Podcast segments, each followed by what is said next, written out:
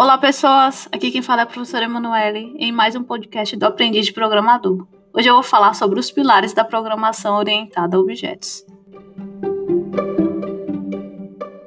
Vou começar falando um pouco sobre programação orientada a objetos. Então, para quem não se lembra, a programação orientada a objetos se baseia na representação dos elementos do mundo real e nas interações entre esses elementos. No nosso programa, esses elementos eles são representados através de classes. Já as interações elas são representadas através dos métodos. E quando a gente está falando em programação orientada a objetos, a gente precisa conhecer quatro pilares desse paradigma.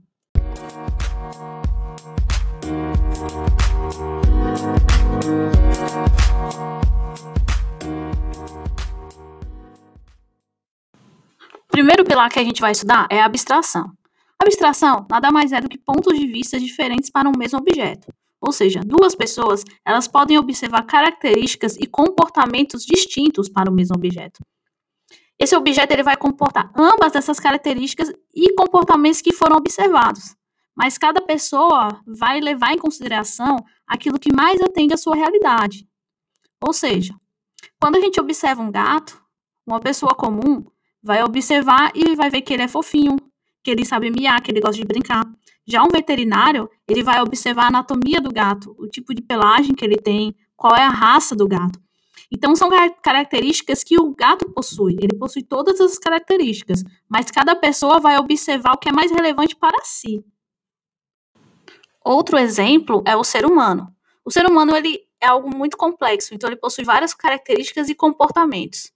Quando a gente vai criar uma classe humana, a gente deve abstrair o que é importante para o nosso problema. Quando a gente vai criar um aluno, a gente não vai levar em consideração a cor dos olhos do aluno, a altura do aluno, o peso do aluno. Isso não é relevante para a nossa classe aluno. A gente, então, só vai levar em consideração aquilo que é relevante para resolver o nosso problema. Então, a abstração nada mais é do que simplificar um objeto que a gente está observando selecionando apenas aquilo que é relevante naquele dado momento.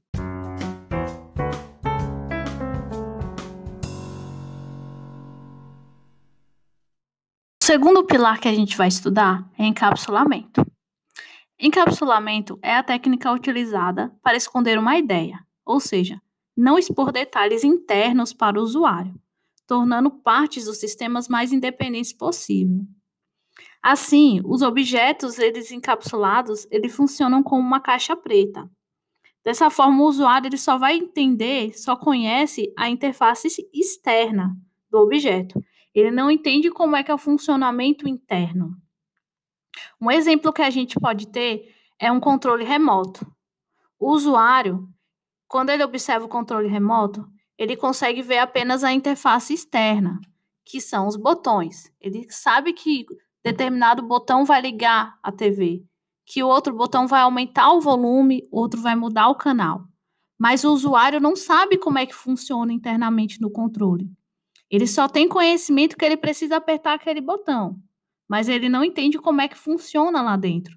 Então essa funcionalidade, ela está encapsulada para o usuário. Ele não entende, ele não consegue ver como é que está funcionando lá dentro. Ele só sabe que precisa apertar o botão para ativar aquela funcionalidade. Então, encapsular nada mais é do que esconder as funcionalidades que o usuário não precisa conhecer. Ele só precisa conhecer a interface externa.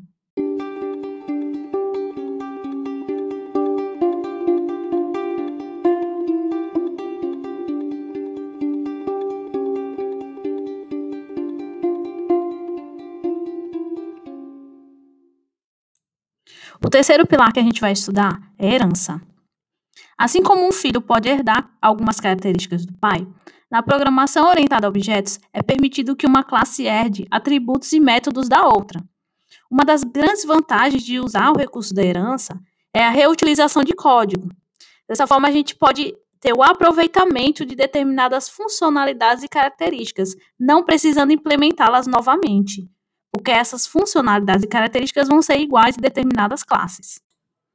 Por exemplo, um veículo, ele possui marca, modelo, a gente pode dirigir, acelerar, frear.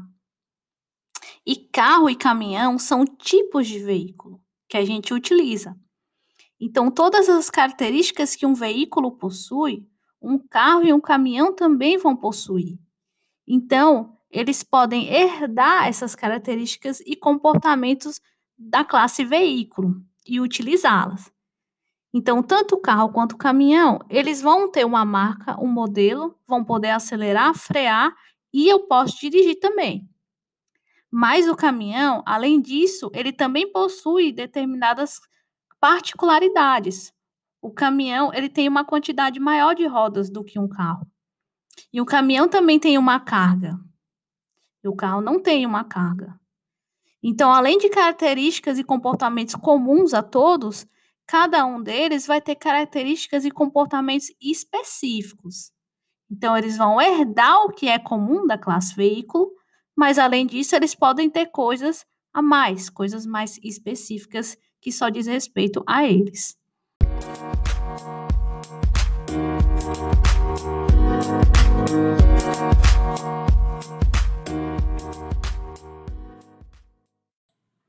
O nosso último pilar é o polimorfismo. De forma genérica, polimorfismo significa várias formas.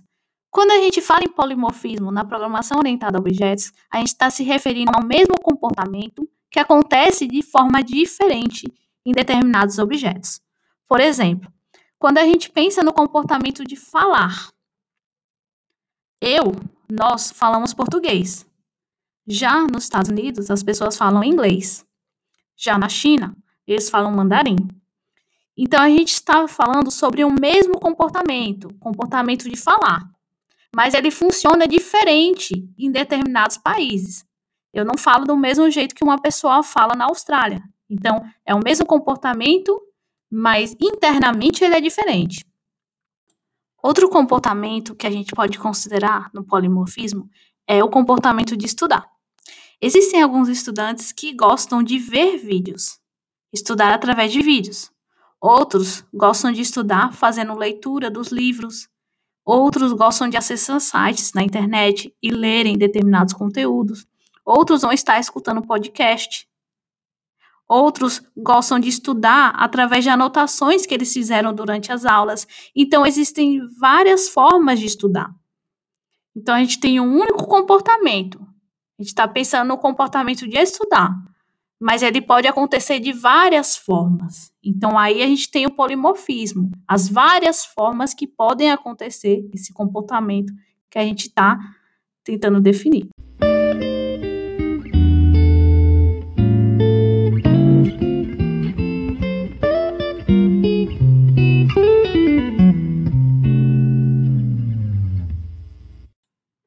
Então se liga, é hora da revisão. Hoje a gente estudou os quatro pilares da programação orientada a objetos. O primeiro deles foi a abstração, que nada mais é do que as características que a gente leva em consideração para criar a nossa classe. São os pontos de vista diferentes. O segundo pilar que a gente estudou foi encapsulamento, que significa esconder determinadas partes do código que o usuário não precisa saber, esconder as funcionalidades internas do nosso programa. O terceiro pilar que a gente estudou foi, foi herança, que nada mais é do que herdar determinados comportamentos e características que são comuns a um conjunto de classes. Dessa forma, a gente vai ter um reaproveitamento do nosso código. O último pilar que a gente estudou foi o polimorfismo, que significa ter o mesmo comportamento, mas internamente ele é diferente em determinados objetos. São maneiras diferentes de implementar determinado comportamento.